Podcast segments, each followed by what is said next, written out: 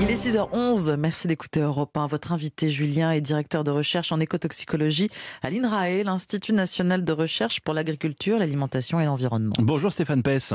Bonjour et merci de m'accueillir. Merci à vous d'être en ligne avec nous. Je tenais à ce qu'on vous entende ce matin parce que vous êtes l'un des chercheurs qui a travaillé sur une vaste expertise dévoilée il y a quelques jours de cela, une synthèse de quelques 4000 études scientifiques sur l'impact des pesticides sur la biodiversité et les écosystèmes. Alors on savait déjà qu'ils euh, dégradent nos sols et sont extrêmement nocifs pour les insectes, mais ce que vous nous apprenez, c'est que ces produits euh, phytosanitaires polluent euh, à 360 degrés. On les retrouve partout, Stéphane Pess euh, exactement. Alors, si, si, vous le permettez, je voudrais juste dire un petit mot pour préciser un petit peu ce que nous avons fait, puisque ce type d'expertise est, quand même assez original. Donc, euh, elle a été commanditée par euh, trois ministères, hein, respectivement en charge euh, de la transition écologique, de l'agriculture et de l'alimentation et de la recherche. Elle a été commanditée à INRAE et l'IFREMER, et elle a mobilisé en fait 46 experts scientifiques pendant près de deux ans, répartis dans 19 organismes de recherche. Et comme vous l'avez dit, nous avons analysé plus de 4000 articles scientifiques. Et donc ce travail euh, colossal nous a permis en effet de mettre en évidence le fait que la contamination, euh, même si elle est principalement d'origine agricole, elle va se retrouver dans l'ensemble des milieux, euh, dans l'ensemble des matrices qui composent ces milieux. Par exemple, dans les milieux aquatiques, on va les retrouver à la fois dans les eaux de surface et dans les sédiments. Et on va en effet euh, retrouver des substances à des euh, distances très éloignées de leur source, hein, puisqu'on en retrouve même dans les dans les fonds marins. Euh, des, des, substances qui ont été interdites depuis plusieurs décennies sont euh, trouvées à l'état de trace, y compris dans des organismes qui se trouvent dans ces fonds marins. À plus de 3000 mètres de profondeur, ça paraît totalement incroyable. Exactement. Alors, il faut garder quand même à l'esprit qu'on est vraiment à l'état de trace hein, dans ces écosystèmes éloignés, mais ça montre bien qu'il y a une diffusion à la fois dans le temps et dans l'espace. Ce que vous nous décrivez là, c'est le, le, résultat d'une utilisation massive de ces produits, entre 55 000 et 70 000 tonnes déversées chaque année en France, c'est ce que nous apprend aussi votre étude. Mais est-ce que c'est aussi l'illustration de l'impact à long terme de certains pesticides, de leur rémanence? Alors cette notion de rémanence, elle est en effet très importante, puisque euh, la littérature scientifique qui est encore produite à ce jour euh, fait état de contamination de substances très anciennes, euh, qui heureusement ont pour la plupart été interdites à présent, puisqu'elles ont justement été interdites du fait de ces propriétés de rémanence et du fait aussi que souvent ces substances-là étaient très toxiques. Donc les, les, les substances qui sont utilisées aujourd'hui sont théoriquement moins rémanentes et elles devraient rester moins longtemps dans l'environnement, mais évidemment on n'a pas encore le recul scientifique qui permet de, de le vérifier. Regard des conclusions euh, de votre étude, vous diriez que euh, les pesticides sont l'une des causes majeures de l'effondrement du vivant euh, dans nos écosystèmes? Alors, clairement, les pesticides sont un des responsables de, cet effondrement. Mais si on se base sur euh, les études qui sont faites dans, ce domaine-là, et notamment euh, celle de l'IPBES, hein, qui est la plateforme intergouvernementale sur la biodiversité et les services écosystémiques, euh, la pollution en général, donc qui inclut celle par les euh, pesticides, mais pas uniquement, est estimée comme étant le troisième ou quatrième facteur de l'effondrement de la biodiversité. Les plus importants sont euh, en fait tout ce qui va être changement d'utilisation des terres et des mers, hein, qui va limiter et, et entraîner des pertes d'habitat. On va avoir la surexploitation des espèces et bien évidemment aussi le changement mmh. climatique. Alors ces produits peuvent donc tuer, hein, puisque euh, on constate euh, la baisse drastique de certaines populations, je pense notamment euh, aux abeilles, mais euh, ils peuvent aussi avoir un effet peut-être plus insidieux, agir comme une sorte de poison lent, c'est ça?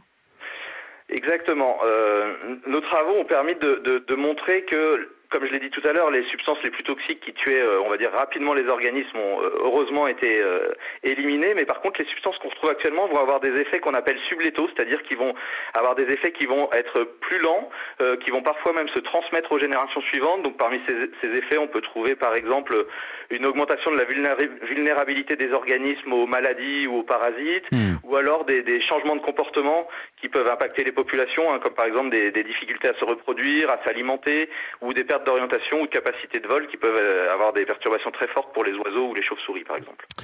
Bon, maintenant qu'on a dit tout ça, euh, Stéphane Pess, on fait quoi? Parce qu'une euh, agriculture sans pesticides, ça paraît aujourd'hui totalement illusoire, a fortiori dans le, contexte actuel avec la guerre en Ukraine qui menace les approvisionnements en denrées agricoles. On demande à nos agriculteurs en clair de produire davantage.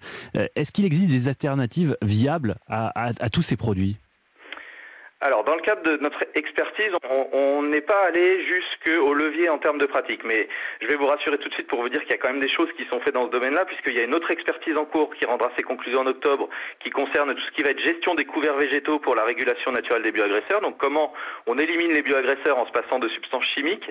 Et puis, INRAE porte aussi un, un programme prioritaire de recherche qui s'appelle Cultiver et protéger autrement, où, euh, pour lequel, en fait, il y a des chercheurs qui travaillent actuellement pour euh, bah, trouver des alternatives et justement euh, réussir à se passer de ces, ces produits chimiques. Hmm. Nous, par contre, dans le cadre de notre travail, on a quand même montré qu'il y avait des leviers euh, qui existaient, euh, en particulier au niveau du paysage, hein, c'est-à-dire que la gestion des paysages est aussi très importante pour limiter les impacts, puisque euh, les aménagements qu'on peut trouver dans ce paysage peuvent d'une part permettre de réduire les transferts des substances, c'est-à-dire essayer de les, les cantonner dans, dans, dans, les zones où elles sont utilisées. Hein. On a par exemple des haies, des bandes enherbées ou des mares qui permettent de servir de zone tampon. Et puis on a aussi montré l'importance d'avoir des zones qu'on appelle zones refuges, c'est-à-dire de préserver des zones non contaminées pour servir en fait de réservoir d'espèces qui peuvent ensuite recoloniser les milieux une fois que la contamination mmh. disparaît ou diminue. Donc ça c'est très important d'avoir cette notion du paysage à l'esprit pour euh, limiter les effets. Mais est-ce que ces, ces notions-là, euh, nos agriculteurs les ont euh, à l'heure actuelle? Est-ce qu'ils savent qu'en plantant une haie éventuellement, et, et ils vont limiter la, les contaminations de, des produits qu'ils répandent sur leur culture? Alors euh, oui, en effet, il y, a, il y, a, beaucoup de communication, il y a certaines même mesures réglementaires, hein, il y a des obligations, par exemple, on, on sait qu'il y a la nécessité de laisser des, des bandes enherbées euh, à proximité immédiate des cours d'eau. Par contre, euh, ce, qui, ce que démontre notre travail d'analyse de la littérature, c'est que euh, on, on, est de mieux en mieux capable de euh, d'être clair concernant les consignes à respecter, notamment en termes de dimensionnement ou de positionnement de ces zones tampons. Donc aujourd'hui, on, on, a des solutions concrètes à mmh. proposer aux agriculteurs pour essayer de limiter la dispersion euh, des euh, produits phytopharmaceutiques ou des pesticides, puisque vous avez utilisé ce terme, euh, au moment de leur utilisation. Et encore une fois, je, rappelle qu'il y a des travaux qui sont faits en parallèle pour essayer de réduire cette utilisation.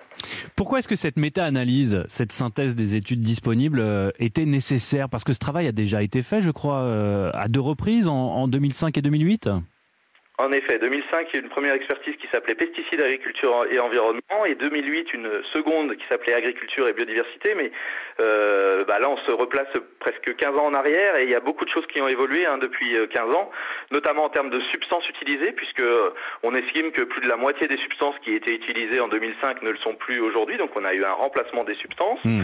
Et puis également, la science a, a beaucoup progressé, euh, à la fois pour caractériser la contamination des milieux. Hein, les analyses chimiques sont de plus en plus performantes donc on a une vision de plus en plus euh, large de la contamination. Et puis, euh, ben, en termes d'effets, on a parlé tout à l'heure hein, des effets sublétaux, des effets à long terme. C'est des choses qui étaient moins pris en considération dans la communauté scientifique. Tout ce qui va faire, tout ce qui va être aussi effet indirect. Par exemple, un oiseau insectivore ne va pas forcément être contaminé directement par les polluants, euh, par les pesticides, mais par contre, il va se retrouver privé de sa ressource alimentaire puisque oui. certains insecticides vont euh, entraîner une, un déclin des insectes, ce qui va faire que l'oiseau ne va plus trouver sa nourriture. Donc ça, c'est boule de neige. Exactement. Donc ça, c'est des choses qui étaient aussi moins pris en compte il y a 15 ans. Et puis aussi une notion importante hein, dans notre expertise, la notion de service écosystémique, euh, de fonctionnement des écosystèmes. Donc quelque chose aussi euh, d'assez récent euh, au niveau de la science, hein, puisque la notion de service écosystémique, elle a une quinzaine d'années à peu près. Donc ouais. vous voyez, c'était l'époque de la dernière expertise. Donc voilà, beaucoup de choses qui ont évolué à la fois au niveau des pratiques. Qui rendaient nécessaire l'actualisation et cette nouvelle méta-analyse que vous avez donc publiée il y a quelques jours de cela et qui est un travail extrêmement précieux. Merci beaucoup beaucoup Stéphane Pez, directeur de, de recherche à l'INRAE, d'avoir répondu à nos questions ce matin. Je vous souhaite une excellente journée. Merci vous aussi, au revoir.